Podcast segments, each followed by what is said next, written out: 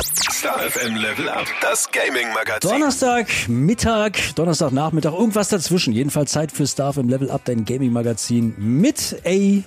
Guten Tag, Du musst ja. jetzt guten Tag sagen. Ja, jetzt. Lange Leitung heute. Und mit mir, Thomas, dem alten Franke. Schön, dass du mit dabei bist.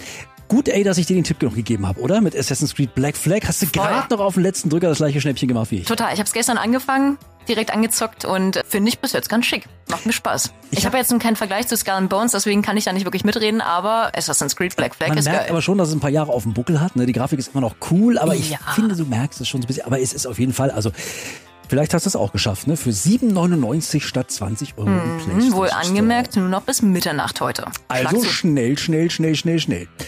War Und- Gaming News für dich. Würde ich nämlich auch sagen, starten wir mal damit. Und nach der Enttäuschung, dass es dieses Jahr ja keine neue Switch geben wird, kommt jetzt immerhin die Wiedergutmachung für alle Xbox-Zocker.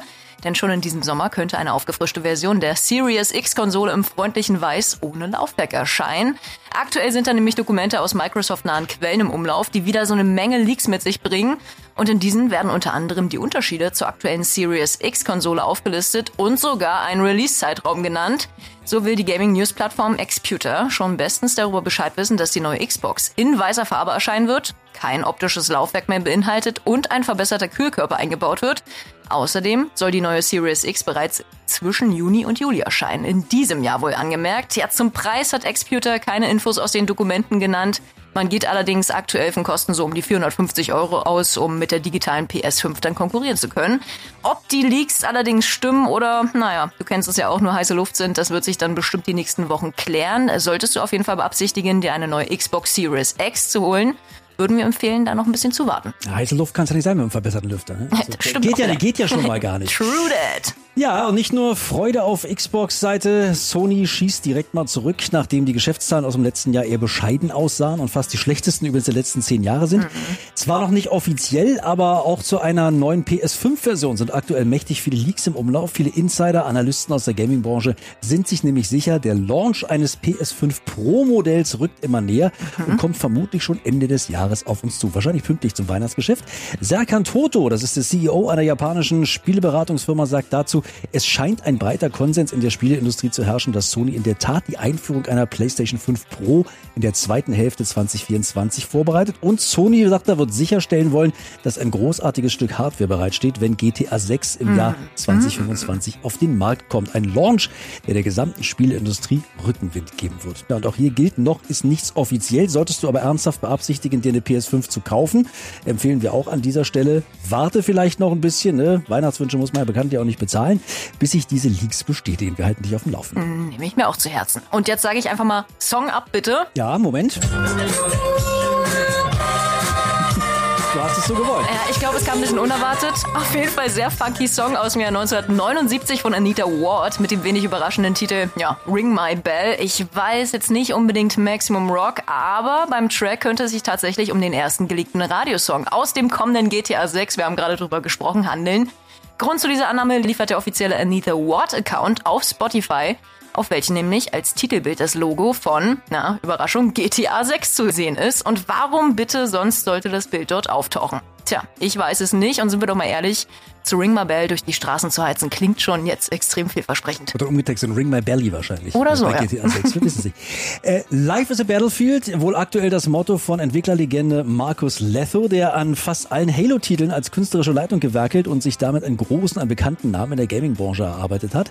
Ursprünglich sollte Markus nach dem krassen Battlefield 2042 Flop das Ruder für EA rumreißen und kommende Battlefield-Teile aus der Kacke ziehen. Hab das wirklich gesagt? Äh, daraus wird jetzt aber nichts mehr, denn er hat alles, was mit Battlefield und EA zu tun hat, aus seinen Profilen auf sozialen Netzwerken gelöscht und außerdem sein LinkedIn-Profil angepasst, sodass mit sehr großer Wahrscheinlichkeit damit rechnen, zu rechnen ist, dass er die Zusammenarbeit aus bisher noch unerklärten Gründen beendet hat. Bestätigt ist von EA-Seite noch nichts, also bleibt dementsprechend abzuwarten, ob es demnächst Stellen zu besetzen gilt und sich EA jemand anderen suchen muss, der die Battlefield-Reihe rettet. Übrigens, by the way, im März jetzt, da startet Season 7 von Battlefield 2042 mit frischen Inhalten, Maps, Waffen, Fahrzeugen und so weiter und so fort.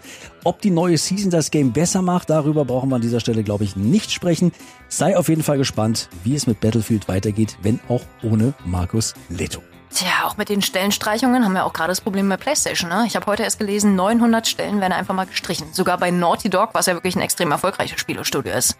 So, komme ich jetzt aber erstmal zu einem Spiel, was heute exklusiv, zumindest erstmal vorübergehend auf der PS5 erscheint und dich als Fan der Action-Rollenspielreihe Final Fantasy, die es ja bereits seit 1987 gibt, erneut in eine abenteuerliche Open World befördert. Denn heute erscheint nämlich endlich Final Fantasy VII Rebirth quasi die Fortsetzung des Remakes aus dem Jahr 2020, das wiederum auf dem Original PlayStation 1 Spiel aus dem Jahr 1997 basiert. Ja, die Geschehnisse im Game aus dem Hause Square Enix knüpfen direkt nach der Flucht aus der dystopischen Stadt Midgar an.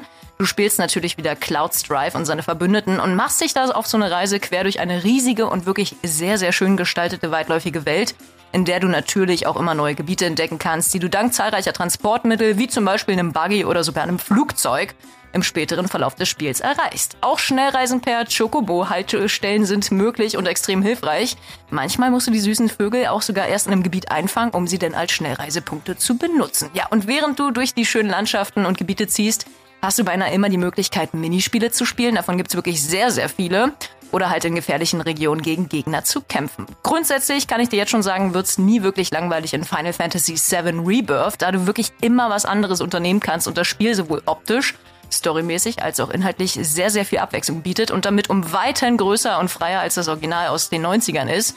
Auch die Haupt- und Nebenquests, die sind sehr abwechslungsreich mit knapp 100 Spielstunden, die du da investieren kannst. Auch sehr, sehr umfangreich. Ja, Final Fantasy VII Rebirth hat bereits jetzt einen Metascore von über 90 mhm. Punkten und den Stempel Must Play aufgedrückt bekommen. Und auch die Tester, die berichten ja aktuell in den höchsten Tönen und sind mit der Fortsetzung extrem zufrieden. Rundum, sagen wir also mal, ein Spiel, was du dir als Fan der Reihe unbedingt mal anschauen musst, weil es dich vermutlich auch sehr, sehr begeistern wird.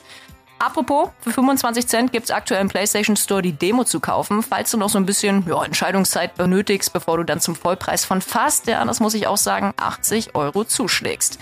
Bis 29. Mai 2024 ist das Spiel übrigens noch exklusiv für die PS5.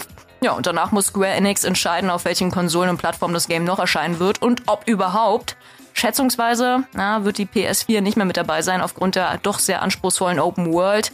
Wir drücken aber auf jeden Fall die Daumen, dass Final Fantasy VII Rebirth zumindest dann für die Xbox Series X und S und den PC erscheint. Dankeschön, ey. Und apropos erscheint, wir können mal ein bisschen auf die Spiele gucken, die so in den kommenden Tagen erscheinen. Mhm. Heute zum Beispiel Tamarak Trail für PC, PS4, PS5, Switch, Xbox One und die Series X. So ein Roguelike-Rollenspiel ab 12, in dem du dich als Geheimbundmitglied mittels verschiedener Würfel durch zufällig generierte Pfade würfelst, das Schlachtfeld manipulierst und gegen Bosse und Gegner mit Hilfe deiner Skills kämpfst, um nämlich den Anwohnern des Tamarak Trails den gewünschten Frieden zu bringen. Insgesamt gibt's da drei Charakterklassen zur Auswahl, die Detektivin, die Magierin und den Pferd Gefährtenleser. Natürlich alle mit unterschiedlichen Skills. Na logisch. Also Tamara Trail ab heute. Ebenfalls heute draußen, vielleicht als Alternative, Welcome to Paradise mit Z. Yeah. Für PC, PS5, Xbox Series X. Da ist es endlich soweit. Ja, wir haben es ja schon des Öfteren vorgestellt. Heute kommt es also raus, das lang ersehnte, das etwas andere Zombie-Game ab 16, Welcome to Paradise, in dem du in paradiesischer Umgebung deinen ganz persönlichen Zombie mit Hilfe einer neuen Technologie hacken und ihn dann eben zu deinem Untertan machen kannst. Ziemlich cool. Anschließend lässt du, dich, äh, lässt du ihn für dich ackern und dich von ihm beschützen, wenn du auf die Suche nach Rohstoffen und Verpflegung mitten der Zombie-Apokalypse gehst. Also er ist schon dabei, den eigenen Zombie zu kreieren wahrscheinlich. Ja, hätte ich eine Abend. PS5, wäre das kein Problem. Ach ja, da war ja was. da war ja was, da ja. war ja was, richtig. Und Freitag am 1. März, ja, The Mobius Machine für PC, PS5, Xbox Series X Cooles 2D-Jump-and-Run-Game mal wieder in schicker 3D-Optik ab 12, in dem du in einer Welt voller Aliens und Maschinen als kleiner Astronaut gegen gefährliche Gegner kämpfst und dir den Weg durch verlassene Einrichtungen und gefährliche Gegenden bahnst. du entscheidest dabei, wo es lang geht, in einer ziemlich komplexen offenen Welt und hast jederzeit zwei Waffen zur Verfügung, mit denen du in alle Richtungen schießen kannst. Nice. Also, das ist mal die Neuerscheinungen für diese Woche. Das ist deine aktuelle Folge Star von Level Up. Viel Spaß damit. Wir hören uns nächsten Donnerstag. Bis nächste Woche. Bis nächste Woche.